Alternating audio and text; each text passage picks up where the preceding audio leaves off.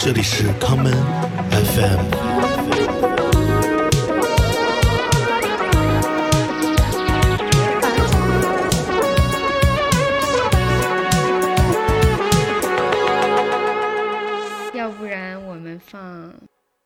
Cherry 的 Brown Rice 吧，可以啊，虽然不好玩，糙米饭。对，但是比较符合主题。好吧，我们先听这首歌，完了听完歌回来开始今天的节目。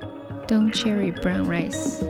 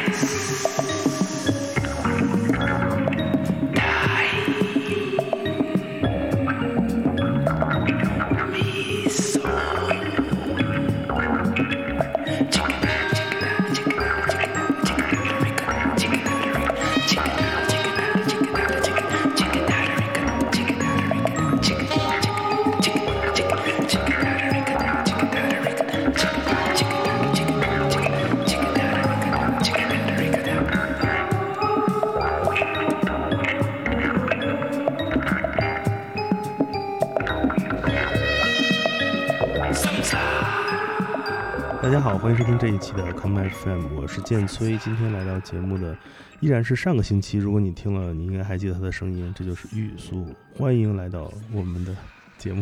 大家好，再一次。对，上期我们聊了那个，呃，怎么说？呃，一个一个被被也不算被压迫吧，被从小逼着学钢琴的女孩的音乐道路是如何开启的。今天聊聊一个，就是我我最关注她的一件事儿，就是关于吃饭这件事儿，或者说做饭这件事儿。嗯因为可能大家有所不知，呃，玉呃玉苏同学有一个自己这个叫什么？应该怎么介绍？是一个系列，还是说是一个？算是吧。嗯，你来介绍一下吧。嗯。以其实也就是个记录自己吃饭做饭的一个记录的 Instagram account。是，嗯、他和一般的美食博主不太一样，他的这个比较狂野，尤其是他做饭的这个部分很 freestyle，所以这也引嗯。引起了我的一个一个一个注意，是他呃一直记录这样一个自己的这个 cookbook，嗯，自家的小小菜谱，对，嗯，所以最开始为什么会想到会专门有一个一个账号来记录这些美食相关的内容？因为总有人身边那些鬼佬们总是想让我告诉他们我平时做菜的菜谱，但你知道，我们这种风格的人是从来不会记录那些不会记录菜谱的。虽然我也会看菜谱，但我一般看菜谱是会去就是参考，比如说一道特别的国家的一道特别的菜，嗯它必须的几个味道是什么的，我会通过菜谱去看那个，然后再去通过我有的东西或者我很容易可以买到的东西去自由发挥一下，或者可以替代的东西。然后我就想，那我既然没菜谱，那我就把我平常喜欢做的东西就记下来吧。然后另外一个好玩的事情，我之所以开这个 account，是因为一九年夏天的时候，我在欧洲巡演，在巴黎生活了一个星期的时候，有一天是四月一号愚人节，嗯然后那天我跟一个朋友在街上走，然后我就跟他开玩笑说，我是不是可以就是 quit 音乐事业，去开一个那种饺子馆什么的这种。然后我们就走到了一个，因为巴黎不是很多那种就那种小店那种半开，对，就要重新开或者空空的房子嘛。然后我们就走到了一个看上去像是就是正在被装修、要重开的一个小餐馆，然后我就拿了一张纸站在前面，他给我拍了一张照，然后我就发了一个 Instagram 说我要转行了。然后我一发，所有人都以为我是真的要转行了。所以那天是不是有时差呀？大家没有反应过来那天的日子。对，反正所有人都当真了。然后我就想着，反正这也蛮好玩的，我就开始了。然后后来因为这件事情还做了，在伦敦做过一次，我给大概六十多个观众做了六百多个饺子，就这种事情真的。无语，我这个你这个突然搞搞这个叫，如果按照当代艺术眼光看，你这叫叫关系美学，你是用食物来串联这个，就是有点社死。我觉得如果如果给给给六十多个人做六 六百多个饺子，真的很难。而且那天 是又要演音乐，是讲的策划者会有这样的脑洞来做这样的事儿。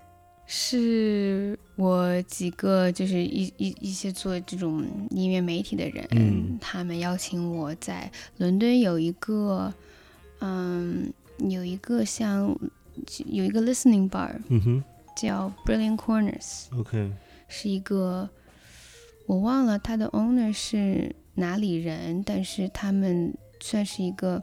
Sake bar，然后里边还有那种很精致的日本小菜。OK，然后它是整个地方装了一个非常非常好听的音响系统，然后它用的那个放黑胶的机器，机器我忘记是什么名字，但是就是那种很 很贵就是了，就 是反正就那种全世界可能就那几个吧。嗯，然后他们经常在那里有就是。黑胶，明白。像 Resident Advisor 有一个系列就是在那里做的。哦，OK。然后 Brilliant Corners 的两个人开了另外一个 Listening Bar，叫什么我已经忘了。然后那个地方就更适合，更适合很多人躺着、坐着这种更大一点的空间，全部是木质的，很 cozy 的一个空间。然后。楼下有厨房，所以他们就说你要不要来这儿做一个类似 supper club supper club 的东西，然后你还可以和你的 partner 一起做一个像这种 deep listening 的 event。然后我当时没有多想，就是 logistics 方面的东西，我就答应了，因为我觉得哎，这蛮好玩的。我说那你找两个会。就是半厨师这种半职业厨师的人过来帮我。做你的 sous chef，对，嗯，sous sous chef，sous sous chef，然后我就说行行行，然后那天真真的是到了之后，我才发现，哇，原来在餐馆工作做很多食物是多么多么的难和累。其实它更像是一个思维逻辑工作。对，我有这个体会，是我在玩那种就是 Switch 的游戏。不是吧？有一个有一个游戏叫做《胡闹厨房》，它有一个别称叫“分手厨房”，就是 Overcook 那个游戏。为什么叫分手厨房？因为它要两个人配合，但你们经常配合不了，就会吵架，就会导致分手。对，就是这种啊，怎怎么点，该怎么去，就是我事先包好顺序啊等等，怎么去 serve，怎么办？这种东西好麻烦，但是倒也蛮好玩的，因为是个很土特的。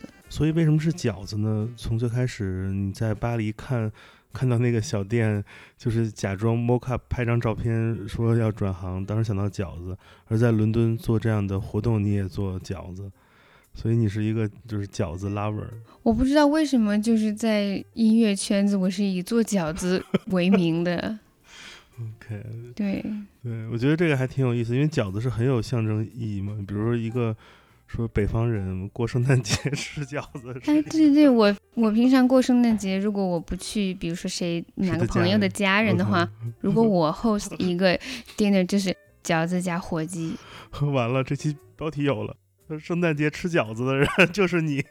对，OK。所以做饺子这件事儿，你是有怎样的一个专门学过吗？还是从小家里就就就包就很容易？对，你就看着中原地区，因为这就是一个家庭的活动嘛。对，你就看着家人从和面到做饺子皮就很容易就学会了。嗯这种东西也没什么可学的，是，就像意大利小朋友从小看爸妈做 ravioli 对，一样的。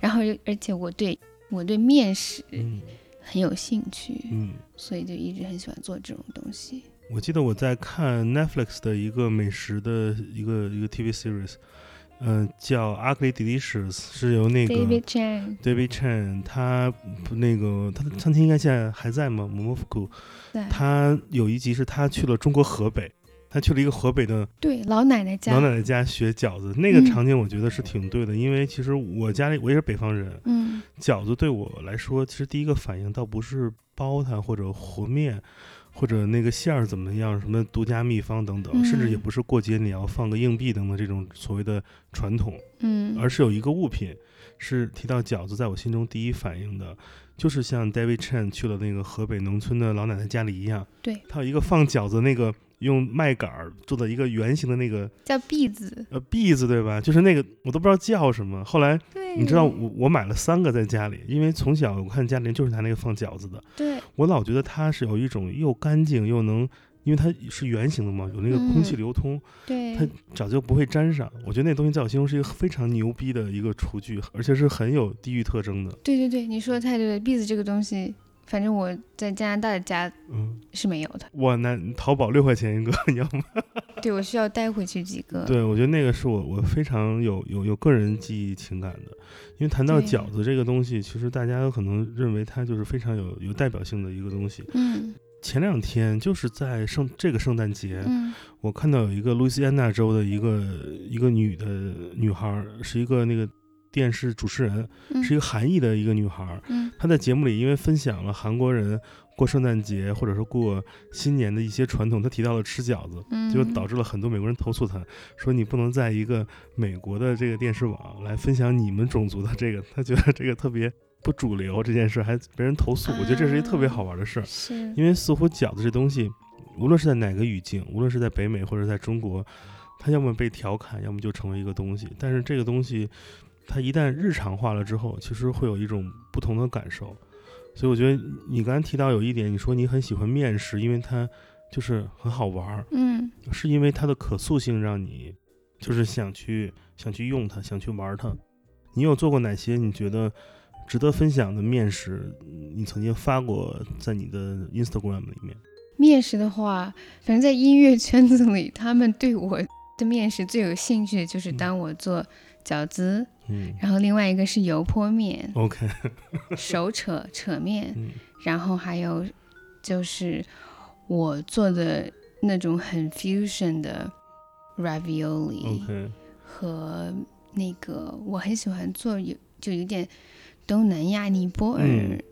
影响的那种，像西藏 momo 嗯。那种感觉饺子，，OK。我也喜欢做。你做融合性的 ravioli，你是把中国的馅儿换成了那个 ravioli 的 cheese，还是把那个 ravioli 的皮儿换成了中国的饺子？看你怎么换的，都有，都有。我真的是完全嗯就是想象一个感觉吃的口感会好的一个 combo，对，然后就会去弄，因为我很喜欢 ricotta 嗯，的口感。是然后我有一次就把 ricotta 和嫩豆腐混在一起，混在了一起，然后用的是比较呃西班牙的那种 spice，OK，然后和然后用了中国的熏肉和南瓜然后里边就是南瓜泥，嗯。然后切碎的中国熏肉，，OK，然后加上豆腐和 ricotta，手捏的碎，嗯，对，嗯然后用的皮是。因为是加蛋的，所以还是挺意大利的饺子皮。我觉得可能他们唯一的不同点是他们的耐煮性不太一样。对，中国饺子的最大的特征是，它会把馅儿，无论是什么食材，只要进了我这个馅儿的这个盆儿里，都要切得很碎，是因为保证无论是肉、动物蛋白或者植物、嗯，粗纤维植物或者其他的，它就是成熟的都能尽可能的一起一起出嗯现。是的，但是在中国有一个地方的饺子的做法其实是很意大利化的。这个饺子，我我在河北地区吃过，我，应该在更北方也有，哦，这个叫熟馅儿饺子，它那个馅儿的构成是用已经做熟的那个熟制品的动物、嗯。猪肉和一些蔬菜做成的。举个例子，这个做法呢是把就是一整块儿，就像我们做回锅肉的那个一整块猪肉一样，嗯。给它煮熟了之后，嗯。把那个肉确定煮熟之后切碎，再跟你其他的蔬菜放在一起搅拌。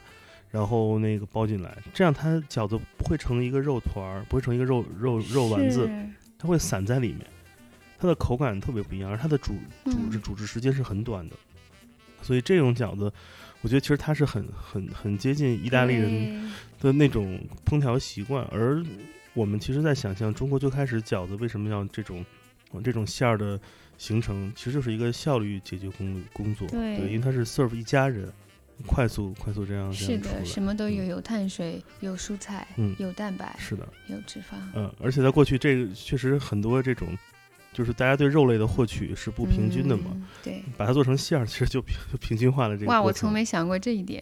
这跟印度菜的很多那个进，就是到现在的流传传统是一样的。嗯印度大家都会很好像开玩笑说去印度吃那个糊糊，它为什么是这种 mash 的这种状态？是因为嗯它就是解决一个家庭多人口的分配问题。哦，我们买了一一个不同形状的肉，或者不论是什么，因为很多可能他们是不吃肉的嘛，嗯蔬菜也是这样，嗯形状不同，我我怎么完成的？你像美国家庭那种电视片里的那种，大家分割都是那种超市给的工业食品，对吧？它不是原材料食品。妈妈就做六个六个鸡腿儿，八块牛排是这样能分的。对而在印度，大家跟中国是一样，是是买菜回来，他没有对 food industry，他没法买这种加工好的东西。对，为了保证家庭的分配，所以他是为了解决，慢慢的就糊化糊化。这个好有意思。是的，就是这个可能就是完全要看，由于社会问题，由于客观问题嗯带来的那个食材的处理，也会进而改变带来了风味问题。是的，如果你想尝试比较好的 cheese 馅儿的饺子，你去北京，你可以尝试一家在，哎，那什么胡同，宝钞胡同有一家叫老石水饺，它有锅贴跟饺子都是有奇怪诡异的西方馅儿 料真的，对，它有什么 cheese 和 basil 的什么馅儿那种。但听名字像是一个很 old school 的对对对，老饺子是馆这。样的。那个店很好，那个那个老石饺子原来是普通的水饺店，因为嗯，那边你想离南锣鼓巷很近，而且宝钞会有很多那种那种青年旅社，很多背包客会很多，老外多了。哦，他的嗯店里的每张桌子下面塞满了各个国家的那种钞钞票，表示就是那种你知道很九十年代的店，说我吸引各个国家的游客，所以他嗯创新做了很多奇怪的馅儿，后来还挺受欢迎。但我觉得还不错，可 可以去试一下。对呀、因为反正这种东西，很多奶酪的东西和豆腐的口感是的，是很像的。是的它很多东西完全像那个 halloumi，是对吧？halloumi 你把它一煎，和煎一个就是豆腐，铁板豆腐。对，完全是一样是的没区别。那有哪种饺子馅儿是你完全不能吃的吗？有没有这种东西存在？比如有的人不吃茴茴香馅儿，有的人可能不吃某一种特定的口味，比如酸菜馅儿，我认识人不吃酸菜馅儿。我很喜欢酸菜馅儿的，我可能不太喜欢，我唯一一个不太喜欢的味道是韭菜和猪肉在一起的，OK，那个 combo 对我来说有点 too much。臭了吧唧的，对但是那个东西确实某某一些人的那种嗨点所在。对，嗯，是的，嗯，我觉得这个还是挺有意思。那既然聊到不吃的东西，我们来说说吧。你平时日常饮食中什么东西是你不会吃的？因为如果作为一个爱做饭的人，你一定会想尝试很多新的食材可以去操控的。我说实话，嗯我好像真的没有不吃的，OK，可能虫虫这种东西我会不吃。懂了。所以云南就就少去。没有，云南有好吃的那个蔬菜很多嘛。对，嗯，嗯除了虫这个东西我不吃以外，好像真的没什么。可能嗯唯一一个我比较挑的吧，是生的鱼。，OK，生的鱼的话，如果不是野野的，嗯直接海海洋出来的野的，我就是那个 farm 嗯。fish，、我不会吃的，，OK，为什么？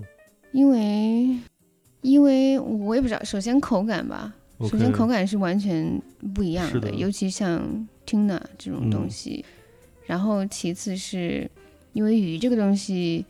因为我对就是那个鱼的产业，OK，通过我对鱼的产业了解，我是比较 鱼，就是我能不吃，嗯，就是那种我懂，就是所谓的海洋农场 sustainable 对。这种东西。嗯。但因因为因为无论如何，只要不是就是直接捕出来就拿过来，的其他所有的鱼类渔业都，不 sustainable。当然，这可能跟我就是在温哥华生活就有关系嘛，嗯。就对这些，尤其是捕鱼业呀这些东西比较了解的多，嗯。然后我就自己产生了一种，就是我以后就我要不就不吃，因为 wild tuna 如果你买的话是很贵的，当然，除非是就是自己家人去海里捕捞的这种。你这个你这个，除非可能发生的几率也很小。对，就除除非是就是我要不就不吃，我吃的话我就只吃 wild。明白，OK，这个还很有意思，因为其实在，呃，其实作为海，就是整个渔业，对于一个人口比较众多的国家来说，其实它很难满足，就是能喂饱一个民族。对，它完成的最大部分的呃方法就是功能吧，其实是嗯完成的是一个食材或餐桌多样化的一个过程。对，对于这个而言，可能它不是一个所谓的经济作物，它可能更是某一种嗯调剂型的那个生产。嗯但这个产业就是非常依赖不同的国家对于海洋资源的这样一个看待问题。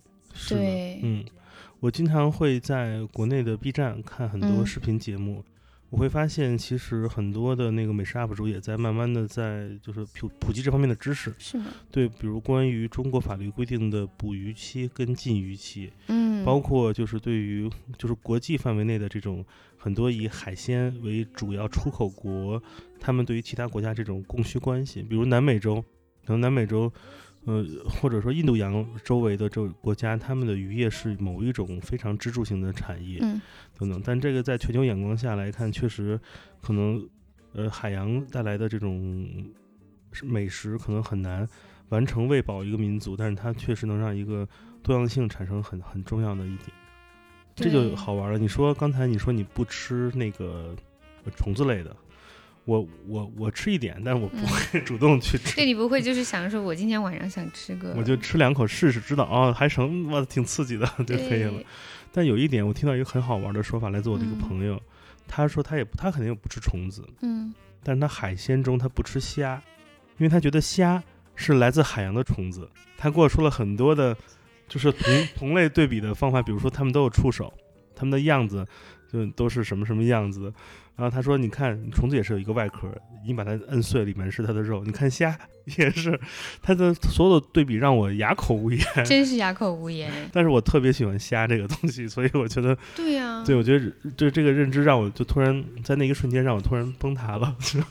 对，要说应该，因为虫子有些虫子的口感应该也跟虾什么的这种没区 别，是的。都是蛋白。是的，是的。提到这一点，你生活在温哥华，你平时买菜是什么样？是怎么说？有一个词买菜的风风格吗，呃，就是有一个词叫呃靠山吃山，靠水吃水。嗯、对你，温哥华你吃啥？平时买菜会去去去怎样购买呢？买菜我最喜欢去的地方是那些街上，因为温哥华各个地方移民特别多嘛。嗯，对，我在温哥华最喜欢最喜欢做的事情，就是去各种不同的，就是比如说越南一个嗯小越南的嗯小的 grocery store，、或者去一个印度的小的 grocery store，去一个中东的，嗯。然后或者去那种小小的那种意大利的，然后包嗯括中国的，因为温哥华一个好的地方是它有加拿大有一个很大很大的中国连锁超市，叫大同华。嗯，好吧。那个在西海岸，我们那个叫大华九九，对，好像就是都是一个一个路一个路线，差不多就是那种什么都能买得到。加州那个大华九九真的是那个就是统治级别的，就那种应该是广东人开的吧？嗯，它里面连就是菜心这样一个菜都有不同的种类。对我的天呐！我一北方人看到，我说这我在国内都见不到。对对，就各种各样我们在国内可以买到的东西都有。OK，但我去那个地方一般就是买这种生活中常用的一些调料啊嗯。但是我之所以喜欢去转那些其他的小地方，就是比如说你去越南那种真的是嗯很小很小那种，看从外面看上去破破烂烂的那些地方，但你走进去就是一个崭新的世界，嗯。各种各样不同的虾酱，不同口味的鱼露，各种各样不同的咖喱的那个嗯那个 Paste paste。嗯。包括它会，你可以买到特别新鲜的，嗯、东南亚的香菜，，OK，带根的，对，带根的香菜，然后新鲜的柠檬草，嗯。然后各种，然后包括那些很新鲜的泰国那个 bird eye chili，，OK，就就这种东西，我因为我就是我只要看到我没吃过的，我就会买。嗯，我就会回去试试尝一尝。包括他，我回国之前突然爱上了一种东西，是一种罐头装的腌的 green peppercorn，OK，是哪一种？是那种小的吗？一个一个很对小的那种，就。一串儿一串儿的，OK，有一点点麻和麻椒、不一样。青椒味道不太一样，但它是腌的。你可以做一个汤，然后把它放在汤里加味道，OK，就就这种东西我特别着迷。俩字儿神了。对，然后你再跑去中东那些地方，嗯，你就能买到各种各样那种甜食。哦，那全是开心果。对，所以我真的就是我每天，因为我疫情这两年嘛，哪里也不去，是，但我每天都会去买菜。家庭生活，对，买菜就是我的最大爱好。明白。嗯，关于做饭这件事儿，你你是如何开启的？你是在留学之前小时候就会做饭吗？还是说其实是出国自己生活是一个被动技能，就是必须就是被迫让自己就是开始来尝试做饭？你是否比如说你有很喜欢的那种所谓的那种电视节目里的那种著名的厨师给到你影响？有没有这样的情况？我还真的，好像还真就是突然间，好像什么时候就开始对做菜非常的有兴趣了，而且就是有兴趣到那种全世界每一种菜系我都想自己试试做。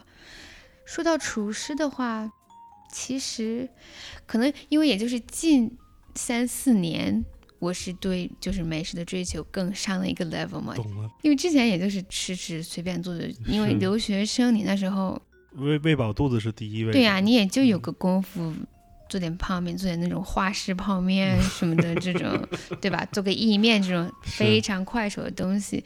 但我好像是因为通过看我非常非常着迷的几个厨师，David Chang、嗯，Jamie Oliver，我之前对他是很很就是因为他太太商业了。对很鄙视的，但是我有段时间就看了他一些视频，然后尤其疫情之间看了他有一个系列，就是我也看了、那 Cooks。at Home，就那种很 cozy，跟他的家人、老婆在一起。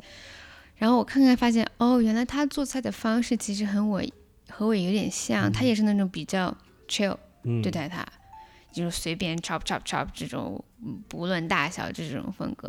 然后他们两个人，然后还有一个人，我是非常着迷的，嗯是 Maddie Madison。OK，就那个胖胖的全身全身 tattoo 的那个，呃，渥太华那边、多伦多那边的一个，他的背景是滑板啊这些东西，哦。很街头的一个人，他就是这种，我无法形容他的风格，狂野。非常狂野，然后非常他做的东西都是大鱼大肉，就那种一 OK，整块，那真的是对，food porn 的感觉，就是很超级你你不敢吃，但你看的很爽。对，而且他的节目就是那种很 Adult Swim 的风格很幽默，非常的有时候很恶心。对，但是就是很很很刺激到你，因对。为我想知道有没有这样一个转折点，因为你刚才也谈到，其实留学期间自己那会儿没有这种上给自己上要求，没有嗯。GoPro 之前，嗯，就是随便做做嘛。那有嗯没有哪一个时间节点开始？因为每个爱做饭的人都会有这个点，从随便只要把嗯自己随便喂饱肚子，就一口锅干所有事儿，嗯突然开始我有一个动机，哎，我也想尝试做这些东西，你会疯狂的，就像买乐器一样，你买了很多的锅，就各种各样的东西，你会嗯特别想尝试各种东西，会发现啊，其实刀不是最贵的，贵的是磨刀石等等，你会发现这种这种东西，你会突然发现这些事情有没有哪一个哪一个时哪一个时间段，你突然开始从只是留学生喂饱自己，开始有一部有一部分生活预算要留给嗯，购置这些做饭的家伙事儿了。应该就是大概一九年的样子，嗯。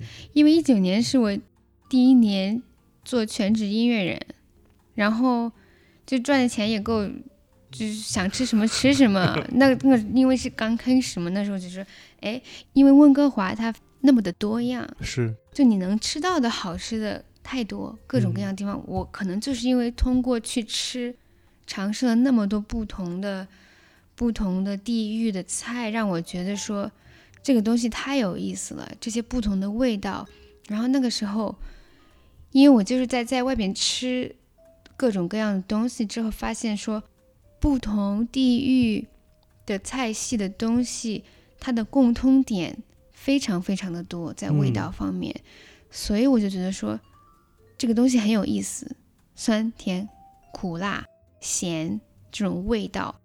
那如果我自己在家做的话，我是可以通过就是我对这些东西的理解，嗯去自己做自己喜欢的味道的东西出来。然后做了之后就发现，我其实宁可自己在家自己做，就我觉得我做的比外边的还好吃，嗯 所以就突然间就成这样了。OK，嗯，那你在最开始的时候，你买哪种厨具你是买的最多的？其实也是买的多，也可能是证明是失败比较多，买的嗯尺寸啊或者大小或者用法不太对，嗯最终找到自己最喜欢的，有这样的过程吗？最开始，哎，其实倒也没有一个很特殊的，嗯就是买哪一种东西比较多。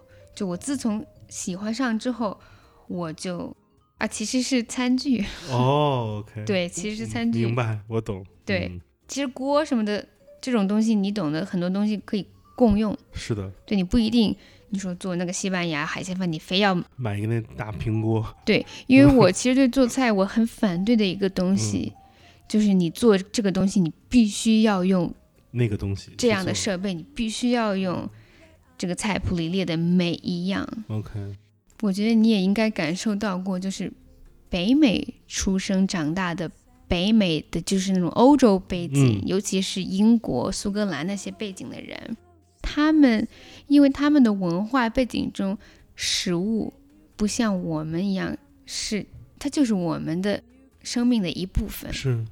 所以对他们来说，他们想去做一个别的文化的菜，因为他们觉得哦，比如说我要做，就假设做，就做最简单的一个意大利那种肉肉丸的意酱面吧，然后他会就去看说这个东西怎么做，然后他就去会去买买一罐儿。去皮番茄，哎，对，然后买一罐这个，买一罐那个，然后包括香料这些东西，他会嗯说，哦，我要买买一罐儿这个，假如说 dried basil，、嗯。然后买一罐这个香料，买一罐那个香料，然后我因为我之前好多朋友就是这样的，然后我去他们家，他们给我做饭，然后我就看到他整个厨房那个柜子里全部都是各种各样罐罐东西，然后我会拿一看，就是五年前的东西还是满的，就用了一次，全部都是这种。嗯，或者去买，比如说他柜子里会堆一堆各个种类不同的那个日本的那种，就是那种海苔不同口味的海苔碎的，对，然后全部都是满的。我觉得是因为其实有一个食品行业的一个一个商业思考问题，对，因为你知道，比如像全世界比较大的一些食品公司，尤其是那种调料公司，比如嗯。卡夫集团，嗯。他们其实是在七十年代、八十年代就在全球各地找很多出版社和美食编辑嗯。来写烹调书。嗯很多这些做调味品或者食品这种半成品的人，这些公司他们都是最大的电视节目背后的赞助者。是吗？因为这个人有名，你去买他的书，然后你在这个书里看到的东西，你就要去买，你就找到是可能是这个集团他在生产这样的东西。举个例子，其实就拿你最熟悉的 Jimmy Oliver 来说，其实他有自己的，他的最大一部分的收入，除了餐厅之外，就是那些瓶瓶罐罐那些所谓的代工哦生产的东西。对这是因为你你因为有了这个方法，嗯，你要按照方法来买东西做嘛，所以它是一个非常就是资本主义，是一个很商业的一个一个一个方法，对。对所以你在很早就就打破了这个，看穿了他们的阴谋。对，这个东西完全是个阴谋。对所以你的这个你的这个思想就是很像我们传统认为的东方妈妈，东方妈妈才不会按照菜谱来做呢，她会根据自己的经验。对是的，所以为她来提供原材料的人是谁？是菜市场。对我们来听首歌，我们来听一首由美国的吉他手张法黑演奏的一首传统名曲啊，呃，Persian Market 的波斯市场。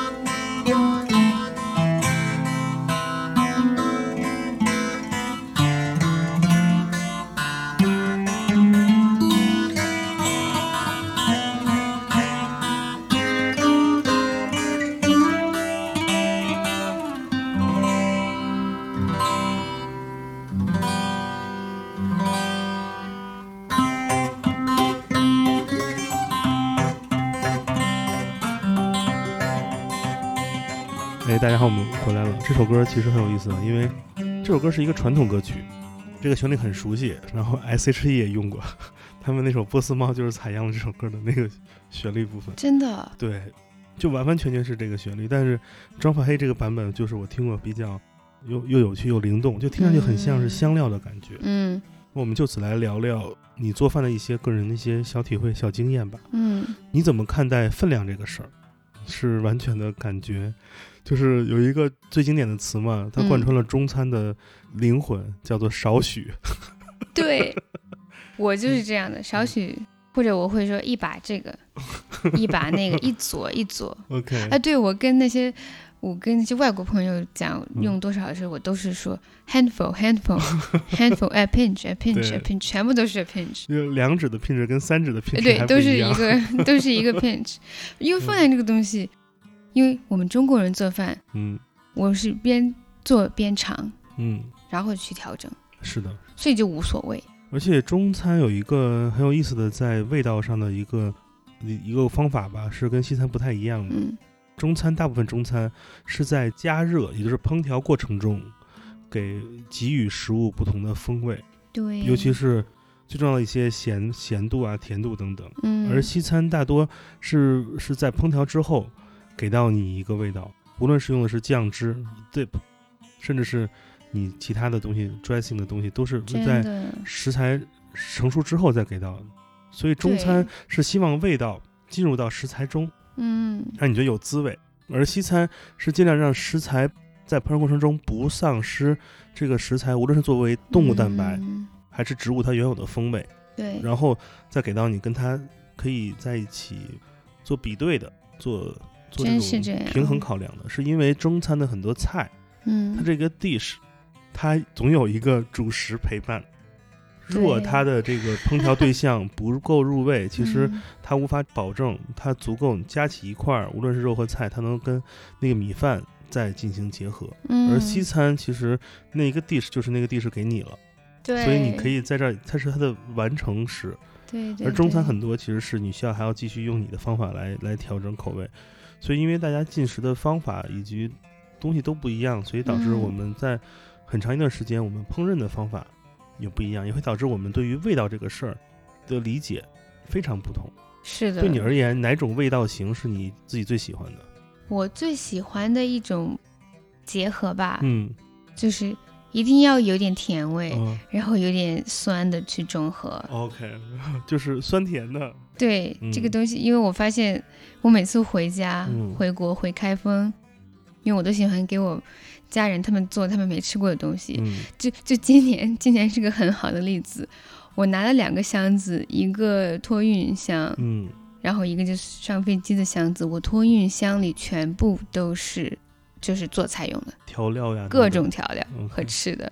但我爸就他就总是说，他说你怎么做什么东西都都有一点点甜甜的和酸的在里边。我说这就是我喜欢的东西啊，嗯什么东西都带点甜口酸口。但我爸还好，因为他不是个很典型的北方的那个，嗯，重口人士，对，他也其实也很喜欢这种甜甜的东西。反正对，反正我的我的菜里边就是必须要有酸，嗯而且很多时候是必须要有一一种就是被发酵过明白的。东西。所以你喜欢利用这个酸，这个酸来自哪儿？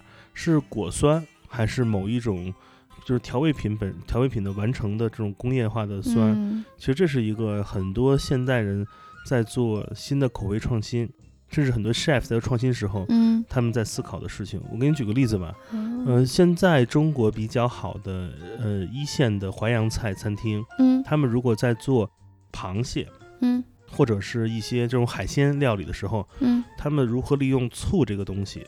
因为过去可能大家吃螃蟹就是蘸那个蟹醋啊，嗯，或者你其他的海鲜，甚至是这个时间这个时代比较流行的复古菜，比如灌汤黄鱼。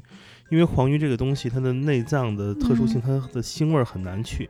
作为一个海鱼，哦所以大量的过去方法就是烹醋，或者说用很很好的陈醋来中和它。嗯但由于这个醋呢，它本身色彩会破坏一个海鲜，尤其中国人心中海鲜要那种原来的颜色，清清淡淡、黄黄白白。对深色的醋一来就会破坏颜色，怎么办？所以中国人把一些水果的果酸提出来，用果就新的厨师会拿这个果酸或者嗯那个 balsamic 等等嗯浅色的醋，嗯或者其他的这种红酒醋等等，做成那个醋冻，做成那个一个一个小的那个一个球，那个冻，用这个果冻型的醋来跟嗯。这个结合。嗯。所以就是中餐厨师也会发现，因为传统我们用米嗯。用米的发酵来酿造醋的颜色可能不太适合新的这种所谓的餐饮的视觉表达嘛，嗯，他们开始从其他的方法，比如从葡萄等等或其他水果中提取这个。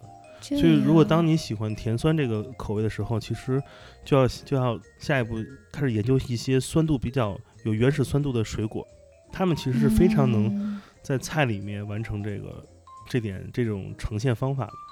对，所以我觉得这个是一个特别好玩的点。对我自己非常在意那个酸度，因为嗯我作为一个祖籍山西，祖籍山西，我只去过一次山西，而且还去的还是一个一个叫晋城的一个地地儿，然后都没去过，就是我就是祖籍的地方。嗯我我对醋这个事儿还是挺啊，酸度还是挺挺在乎的，对，就是什么时候要要有那个哎，真的，对。对，而好像真的是因为中国不同省、嗯不同背景的人对酸的这个要求和理解完全不一样。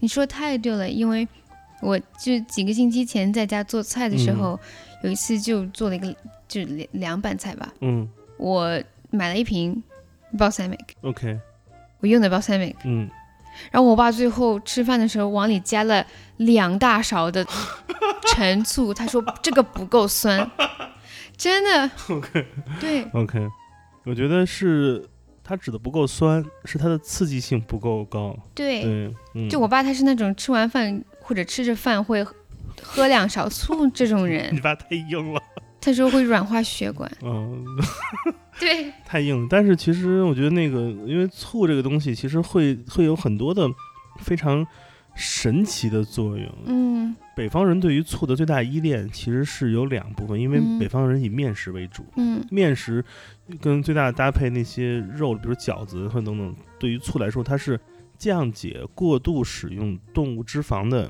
一个方法。对，它是让就像我们吃小笼包一样，让你对于因为小笼包里面那个灌汤小笼包那汤真好，嗯。废话那都是都是脂肪，它对这一个它是让你的过度消耗脂肪那种口感上嗯。达成一个一个一个中和，它甚至不是让味觉上是。让酸可以拯救你对味觉的判断，只不过在口感上可以中和这种过度突袭像前锋射门一样这么快过来的动物脂肪。对而凉拌菜里面的酸味儿这个味型，其实又非常能让让凉菜能产生一个快速的作用，就是它开胃的作用。嗯，你是拌的什么菜？是黄瓜吗？还是什么？就是黄所有的东西切成丝，哦，大乱拌菜，balsamic 三米的乱拌菜，那肯定他觉得味儿不够不够足，因为它，跟这跟传统出品的确实味道不同。很不一样，那种东北味道的拌菜。但是我对于 balsamic 的使用，我觉得可能中餐里面，我个人尝试比较好的，我自己做过加了 balsamic 的老虎菜，就是洋葱、辣椒那些等等。对，因为它本身需要放糖的嘛，老虎菜，嗯但是是 balsamic 那个那个还是 OK 的。挺好的，对，对，然后刚刚想说什么啊？醋，哦，对，就你说酸对于嗯脂肪的这个作用，嗯，然后我就想到你，因为你说中餐是这样去通过酸去处理肉的，是。然后一些其他国家也是用酸，尤其像牙买加呀那些嗯。地方的，他们的那些就是对烤肉就是那种大块肉的嗯。处理的那个 腌肉，对他们，呃，像我很喜欢用的一种腌肉的形式，嗯就是有时候我会把一整块，比如说牛腩、嗯或者猪肉，即使是鸡肉，也嗯。是，这个可能就是中东啊这些各个各个地方的人都会那样做嘛，就会把我会把一整块菠萝，会把菠萝切成小片，然后把菠萝和肉放在一起放个四十八小时，嗯。什么的，然后用通过菠萝的酸度去，等于说是叫软化吧对，这个肉，然后最后肉，像墨西哥也是嗯。很多就是通过对用水果的酸度去腌肉，而且如果你做炙烤类或者那个烧烤类的这种动物，呃，用高糖的热带水果，也可以让促使这些动物脂肪在接触直火的时候产生一个非常快的焦化层，因为那个糖分也也在其中。对，所以你有时候吃到烤肉有很好的那种外脆口感，嗯，其实就是这样的一个过程。东南亚做很多 s a d a 的时候也是用这样的处理方法，对，外面那一层你感觉是糊的，但那个东西是最 最爽的，它是，果糖。真的是这样，嗯，嗯，但是我觉得用用用菠萝做腌制有点 奢侈，对吧？你腌完还可以再把菠萝烤一下，对，是这样。或者把菠萝菠萝直接和肉放在一起煮。用用橙子来做大量的那个就是动物蛋白，就是腌制是一个非常常见的手法，它会软化，就是软化肉质嘛，而且太好吃了，是真的。对，那你平时的平时的你的自己，无论做饭还是平时吃饭，你是一个偏肉食性的动物，还是一个偏就是植物这边的我是个比较中和的，？OK，还是都都 OK？对我，因为我挺爱吃肉的，尤其是鸡肉、嗯牛肉，当然猪肉，反正就什么肉我都喜欢。你在烹饪，呃，肉肉作为食材的时候，有没有哪些心得？因为其实大部分家庭料理嗯，对于肉的处理，其实就是在解决它的成熟度问题，对，快速让足够够的温度，让让这个比较难成熟的肉嗯。来能吃吧。对，嗯，但是，呃，中餐首先，中餐最大的区别是在对于肉的处理上，嗯，中餐用炖煮的方法巨多，对而西方用烤箱作为烤制的方方法又占了绝大部分。嗯，这两种方法其实都是在用不同的媒介来让动来让这个动物的这种蛋白形成这种动物肌肉能达到成熟温度。煮的话，媒介其实就是水了，嗯，而你想水的温度，即使沸了，它也是一百度出头。嗯，所以对于我们而言，其实这个水炖肉这个菜是一个不得已而为之的比较原始的行为，它是让味道慢慢进去，但是它作为加工的效率工具，它没有炙烤对，或者这种煎煎扒的方式来得快。是而西方中处理大量的，比如说大块肉的方法，就是用烤嘛，对它是一个也是用一个长期，它的媒介是空气了，其实。嗯是用这个加热管让空气让整个那个环境变得这个大。这两种做完之后呢，烤过的动物它的风味留存性很强，嗯煮过的这个动物这个肉，它的那个能吸附外外面给它附加的味道的能力很强。对，你是更喜欢哪一种的？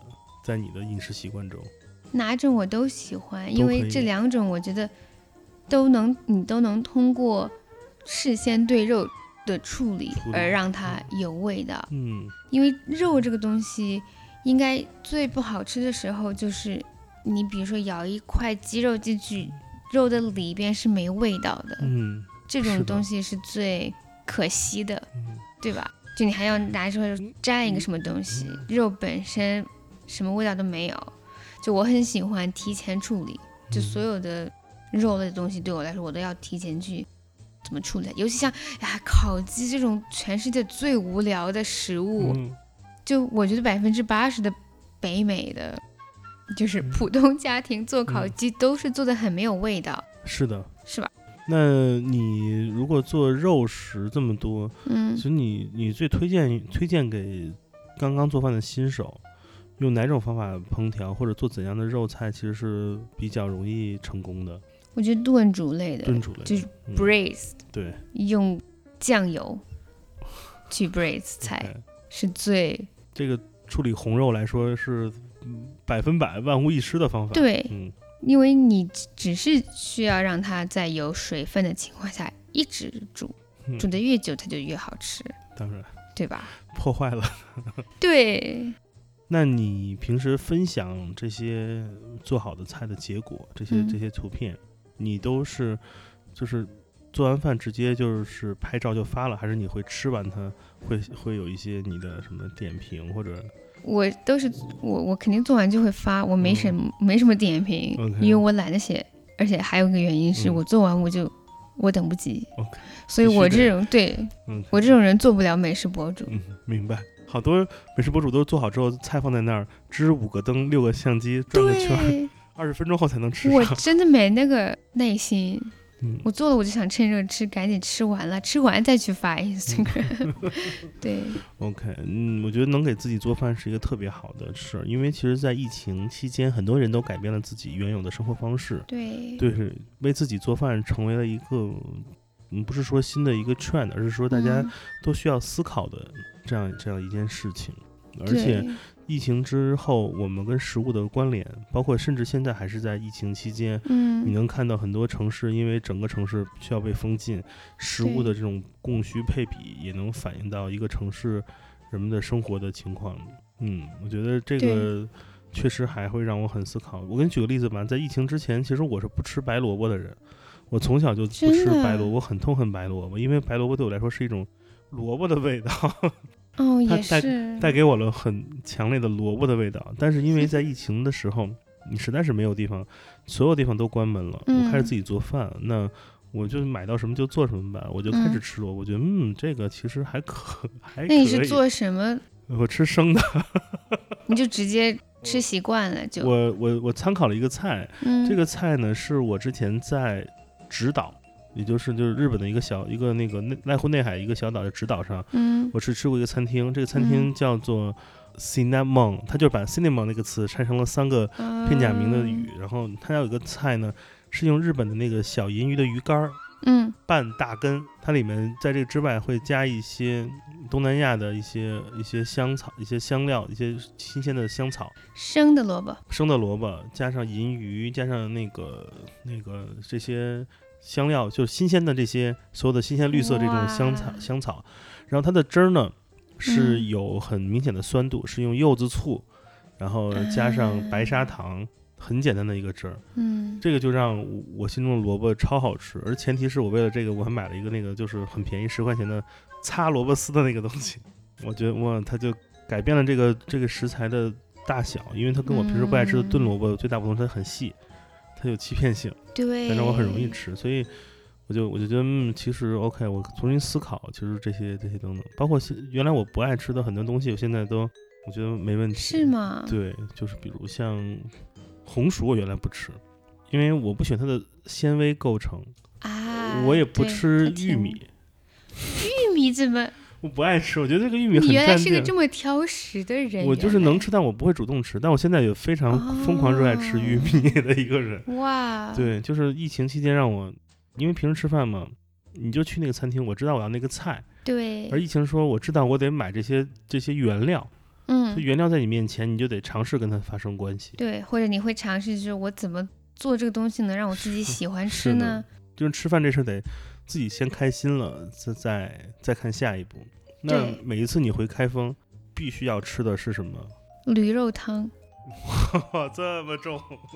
对，想不到吧快？来讲讲，这是某一家做的很好，还是说这是一个当地性比较有特色的一个让你想念的东西？驴肉汤当早餐，我觉得是一个很老开封的吃法吗？吃法。我觉得是的，因为驴肉这个东西这么新，嗯，用它做汤，它是驴肉就是很重口，很多很多五香在里边的一个汤，然后你是饼切成丝，哦。用饼丝蘸着去吃。哦，我懂了，就是我懂哦，这么吃、哦嗯 OK，对所以是一份儿切好的饼丝，对然后你把它泡到汤里，等于就是不用很长时间，它就能捞着吃。对，哇，这个很爽，这听着就很爽。太！好吃了。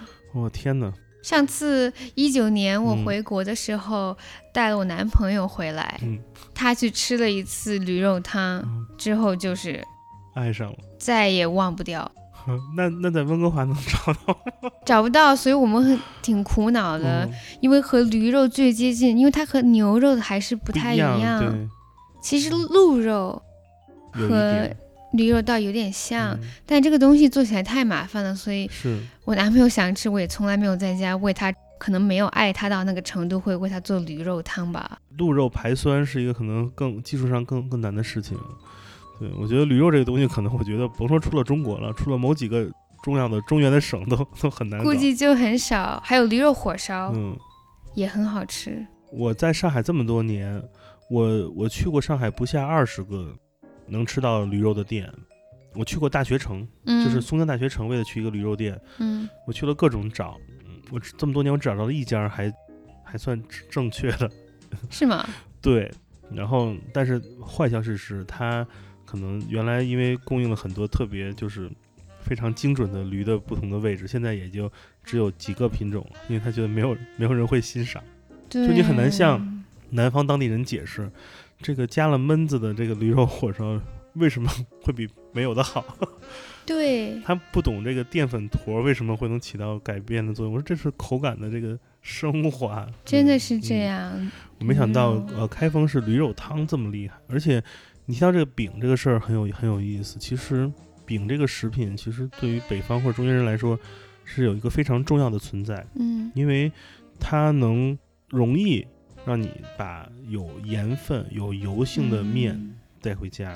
其实它的可可操作性或者可搭配性很强。嗯我经常会，因为我老跟朋友讲这个故事，讲过很多次了。我这边在为了在上海找一个非常纯粹的炒饼店，我需要打车去一个就是比机场还远的地儿，打车单程过去八十块钱，炒饼一份儿六块钱，就是是这样，就是炒饼不是挺常见，而且南方不也很多嗯，并没有这炒个，在上海并这是一个非常 specific。对，因为炒饼这个东西在北方常见，是因为北方有个东西叫做主食厨房，它能买到那种成品饼，有有有主食厨房 （A.K.A. Beijing Deli） 能买到各种加工好的面粉的那种主食。嗯上海没有这种这种地，上海只有卖点心的地方。哦，对，对，真是这样。以米饭为基础的地方其实是没有，你没有原材料你怎么买？对，所以你做炒饼店，你不能去买做好的饼，你得自己还能烙，那多麻烦。啊、那真那非常麻烦。对对对烙饼太麻烦了。对，而且烙饼这东西第二天就不能吃，就硬了。对对对，所以它啊的保水性很很慢。哇，嗯，所以很有时候怀念北方就是怀念面食，而不是怀念北方这样一个一个地方。对、嗯对，真是。对，所以我觉得可能食物、人、城市，包括嗯去去尝试了解食物，去尝试烹饪食物，嗯其实都是在慢慢的增加自己的这个这个可能性。对我觉得做饭这个事儿，其实是一个，其实说白了是一个挺奢侈的事情，嗯，因为你需要大量的时间，真真是这样。而且它是一个嗯只有你自己可以体会到的成就感。对，就你你你很爽到，就是有几个阶段你能爽到自己做饭，做完饭的同时，你的所有的餐具也都被你清洗干净或者有序安排好。啊、对，你的洗碗机其实说，哎，洗碗机说主人为什么不用我？因为我现在是已经很了解厨房，我能我能用合理的安排东西来，不会做一个小小的什么青椒炒肉丝，就有二十个碗和盘在旁边。这个时间其嗯实你会进入到另外一个做菜的一个一个心理的一个欲望期，嗯，就你想尝试一些那些看上去不是能在家里做的菜，对，所以我觉得希望你能就是之后就是有更多时间来尝试做饭，然后我也希望能尽早吃上你 做的饭。我也这么希望，以后嗯能多回来的话，对，我觉得你就从开饺子馆儿 干起吧。这种东西只能在饺子馆只能在外国开，去忽悠老外们回国，我这水平肯定不行。哎，你觉得有哪些哪些菜可能是在温哥华，你觉得是嗯你吃过觉得很好，而是你在国内无论是之前回来，还是这次你现在国内，其实你不太能发现它的身影的，有没有这种比较特别的菜系，或者是某一种吃饭的方法？温哥华有几个非常像是，比如说，因为像越南菜本身，它不也分不同地域的嘛？嗯温哥华你能吃到一些非常就是很细的分出来的越南的南边的那种风味的菜。嗯有一家店叫金边小馆，嗯然后它有一个菜是越南的一种，有点像和 beef tartare 有点像，嗯，也是生牛肉的处理。对，但是它是切很薄的生牛肉嗯腌，就是那种酸酸甜甜辣辣的口感，对，是腌的，嗯然后它就是个生牛肉 salad，？OK，很多香料，然后很多不同的 nuts，我靠，对。这个听上去意大利人应该可以吃。对，那个菜我在任何其他的国家都没吃到过。OK，我这个是它的是如何端上来？它是就是一片一片铺好的，还是说拌混乱的拌在一起的？铺好的就是一整盘，就是摆的很整齐的哦一盘子，就薄到特别特别特别薄的牛肉而且不是很肥的那种牛肉。明白。嗯哇，真的就是太好吃了。嗯，对这个意大利菜里不有一个叫什么那个 carpaccio，不就是这样的吗？对，就是很像，很薄的 carpaccio 经常搭配一个是橄榄油，一个是松子，对，还有那个可以加一点那个 basil 酱、青酱等等。很像，这两个菜很像。这个口感如果是越呃越南版有了酸度的加入，会更更好吃。因为其实 carpaccio 你吃多了会很腻，对，对很腻。对，这个就是完全清爽，我自己一个人吃一整盘完全没问题。这个我去查查，我看有机会尝试能复刻复刻一下。对，对，你要买到我我不知道怎么买能买到那么好的生，食级的牛肉不太能确实能买到，对是吧嗯，你可以去问问那些那些欧洲菜馆，他们那种做 beef tartar 的人都哪里买的。牛肉？我觉得生牛肉是一个特别有意思的事儿，就是我，我对于它，我对于吃牛肉的理解，其实就是在于说那种口感是挺难被取代的。嗯我的确有这种感觉，其实是是很小时候上小学去吃，家里去带你去吃那种朝鲜餐厅，他们会有那个生牛肉的菜，嗯，就是你从恐惧到惊喜到在想多吃点儿，就是两两分钟之内能改变所有的这种认知和想法。是的，嗯，嗯，特别好。那如果有机会，你能给你一个挑战吧？好，你能通过讲述来教会听节目的人一道你觉得你觉得还不错的菜，就是你偶尔发现这个菜我做出来是一种巧合，它结果很好的菜有没有？因为我看过你的很多照片，那个菜我是没法命名给他的，因为我不知道该怎么叫它们因为他。也没有命名。对，就是就不知道它这个菜叫什么，但看着还不错。有没有哪一种你觉得大家可以尝试学一学奇怪的组合？哦，嗯有的、嗯最简单的有一个有个很简单，然后却好像并不是一个 it's not a thing 的一个一个东西，嗯。就是 grilled cheese。嗯哼，grilled cheese 这个东西，grilled cheese 里加肉松和泡菜，是烤完之后放在上面吗？烤之前，哦，但但你要把泡菜就是先拿厨房纸，嗯，水都弄干一点嗯，然后把泡菜和肉松夹在中间。所以是它的构成是 cheese，呃，泡菜肉松 cheese 的样子，对，然后你放在那无论是铁板就是铁盘上或者烤箱嗯烤，上下翻，它夹在中间，对吗对？OK，因为我我喜欢的 grilled cheese 的吃法就是蘸蜂蜜，，what？特别好吃，真的。You should try that，真的，你要试一下你是。第一个，这个是一个，就是蜂蜜加上 grilled cheese 是特别好吃的，爆炸。啊，嗯，你一说，我一我一想象咸的味道和那种很很 creamy 的很咸，但是又有了蜂咸又，甜，真的或者配要试一下枫枫糖，也可以。所以你其实是把 cheese 当了面包用的，加了加了泡菜和那个和肉松，肉松，嗯肉松这个东西就真的是只有我们亚洲人懂对，真的它的美味。是的嗯，OK，这个其实比较容易试。所以你是怎么烤？你是在直接在那个铁呃那种 pan 上烤，对，直接烤铁锅。上烤。哦，我还有个小秘诀，OK，我做 grilled cheese 时候，嗯我不会用黄油嗯去烤，嗯我会把 mayo 抹在，OK 就是外边被烤的，OK。烤出来口感会。不光是烤出来口感，你做的同时那个味道已经很很进入到你。对对对，真的，这个这个东西吧，我我就听你说吧，你就光听你描述，我就觉得它有大概一千七百大卡，对，所以这个好吧，这是能量核弹嗯不错不错。嗯、你那么喜欢面食，你再推荐一个除了饺子之外，你觉得大家可以尝试的一种快速的面食，有没有哪个民族、哪个国家的，其实面食很好操作的？某一种饼啊，或者任何一种，快速面食，我觉得最容易的。嗯。就是你不用考虑太多啊，我加多少水，多少什么什么的，其实和就是烙饼那个饼有点像。原，理很像。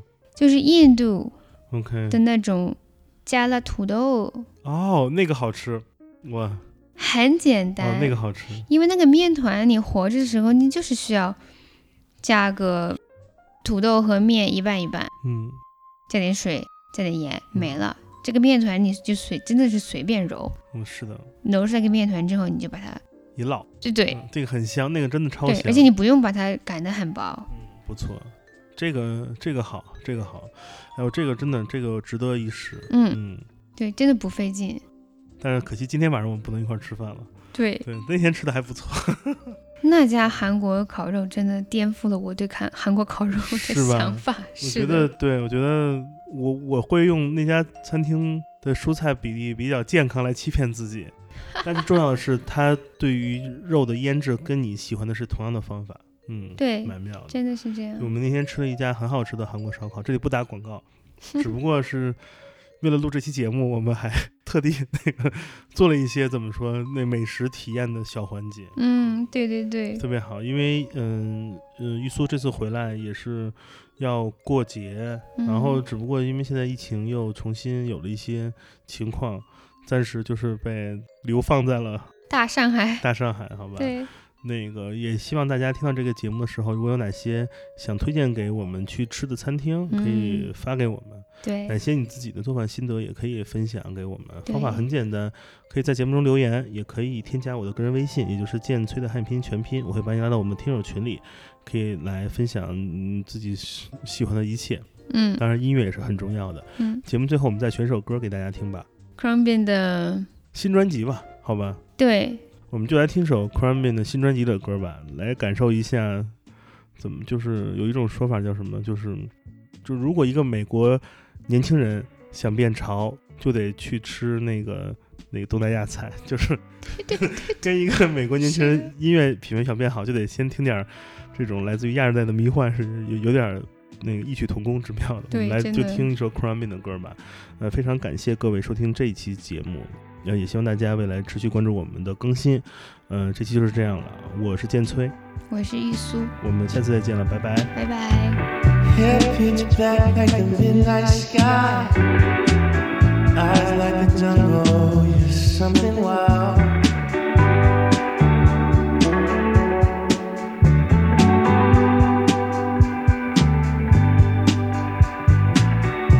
Sweet melody sings wherever I go. Running through my mind, singing her scroll.